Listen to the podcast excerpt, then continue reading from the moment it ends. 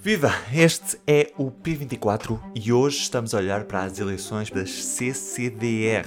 São as Comissões de Coordenação e Desenvolvimento Regional espalhadas pelo país. Deixa-me só ver se, se encaixa aqui as coisas. Comigo, neste P24, a jornalista Margarida Gomes. Vamos perceber o que é que muda numa eleição que antes não acontecia. As comissões de coordenação, no fundo, são serviços desconcentrados da Administração Central, dotados de autonomia administrativa e financeira, eh, pronto, e de alguma forma incumbidos também de executar medidas consideradas proveitosas para o desenvolvimento das respectivas regiões. Há cinco comissões de coordenação e desenvolvimento regional e nesta mexida que o Governo fez, eh, propondo eleições eh, ou eleição indireta dos presidentes das comissões de coordenação, vão-se manter na mesma às 5. Portanto, eram 5 e vão ficar 5. Portanto, o, o, governo ensaiou aqui uma medida que, que, muita gente pensava que isto podia ser um passinho a caminho da regionalização, mas não foi isso que aconteceu, ou pelo menos uh, uh, tem havido muitas críticas a esta solução da eleição indireta dos presidentes de, das comissões de, de coordenação. Explica-me como é que era até agora e o que é que vai mudar. Até agora, os eh, presidentes de, das comissões de coordenação de desenvolvimento regional eram nomeados pelo governo. Portanto, agora passam a ser eleitos pelos autarcas. No fundo, os presidentes de, de, das comissões são eh, escolhidos por presidentes de Câmara, presidentes de junta de freguesia, vogais das assembleias municipais e também de presidentes de junta. E depois, portanto, há um presidente e há dois vice-presidentes um é nomeado pelo governo e outro é nomeado pelos autarcas de cada uma das respectivas regiões. Sucede que o governo tem o direito de demitir o presidente da estrutura, não é? Da Comissão de Coordenação. E isto é uma coisa que foi um bocadinho mal recebida pelos autarcas. E os autarcas também se queixam de estarem a ser pouco envolvidos neste processo de eleição indireta. Eles vão participar nas eleições, de alguma forma, mas eles não estão a fazer parte do processo. Ou seja, o PS e o PSD fizeram aqui um, um acordo para encontrarem soluções para as cinco comissões de, de coordenação e, portanto, isto passa um bocadinho ao lado dos autarcas.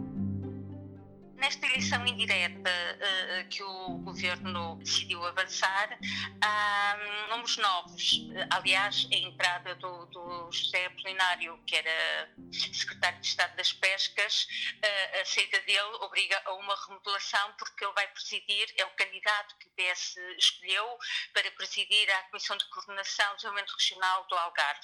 Uhum. Ele é um homem do Algarve, tem de facto currículo. Uh, ele, há pouco pouco, quando falava com ele, ele dava-me já aqui algumas indicações das primeiras coisas que quer fazer.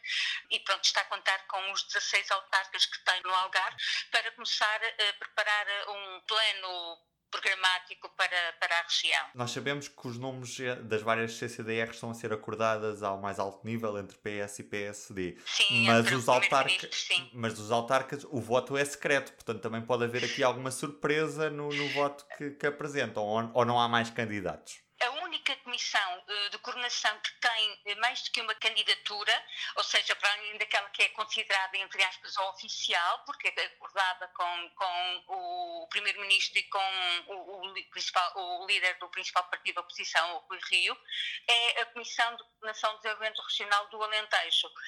Há um candidato que é escolhido pelo tanto pelo governo, que é um antigo deputado uh, socialista, o António Ceia da Silva, e depois há o atual presidente uh, da, da Comissão de Coordenação, que uh, é do PSD e que vai apresentar uma candidatura contrária àquela que foi escolhida pelo, pelo governo. Portanto, é o único caso em que há.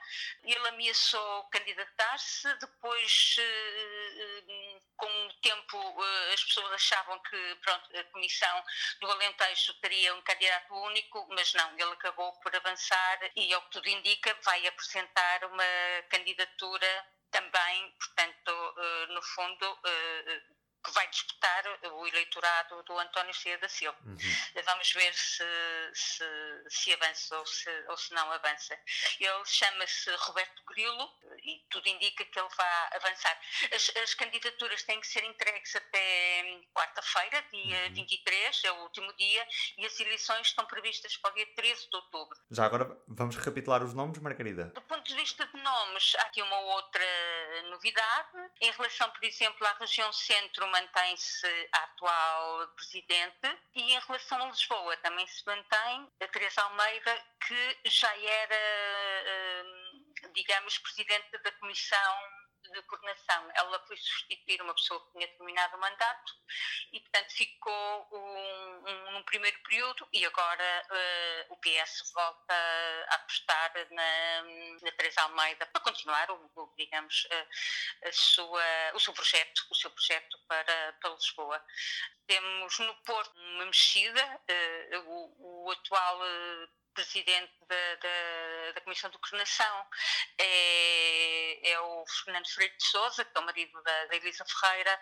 Havia um grupo que queria que ele continuasse, mas o PS votou o nome dele e, portanto, ele ficou fora da, da solução e é o antigo reitor da Universidade do Minho, António Cunha, que vai, que vai ser, foi proposto pelo Partido Socialista e vai ser o futuro presidente. No mapa político, portanto, vamos ficar com o Norte, com o candidato do Partido Socialista, no centro. É Isabel Damasceno, que foi presidente da Câmara de Leiria durante muitos anos, foi deputada e ela neste momento também está à frente da Comissão. Portanto, o Norte indicaria mais ou menos o PS, o centro seria para o PSD, depois mais o Algarve e mais o Alentejo seria o PS.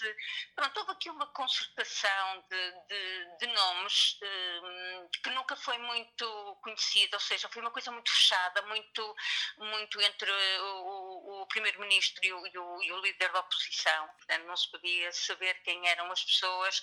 Eu presumo que era para não criar aqui grande ruído à volta também destas questões, não é? Porque as pessoas começam logo a olhar para os currículos, eu tenho melhor currículo que o teu, e portanto, é que eu não sou aquelas coisas que às vezes se, se acontecem nestas, neste tipo de situação. E até que ponto é que podemos chamar a isto primeiro passo da regionalização ou isto não, não tem nada a ver?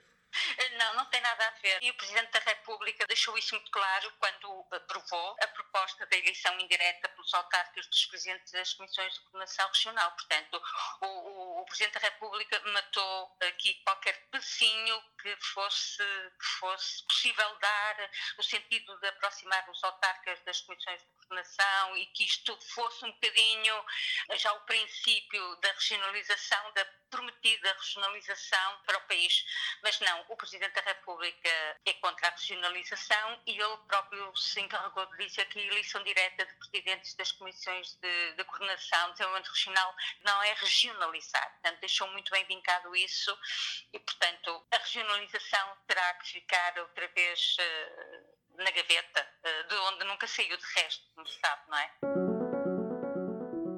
E do P24 é tudo por hoje. Eu sou o Ruben Martins.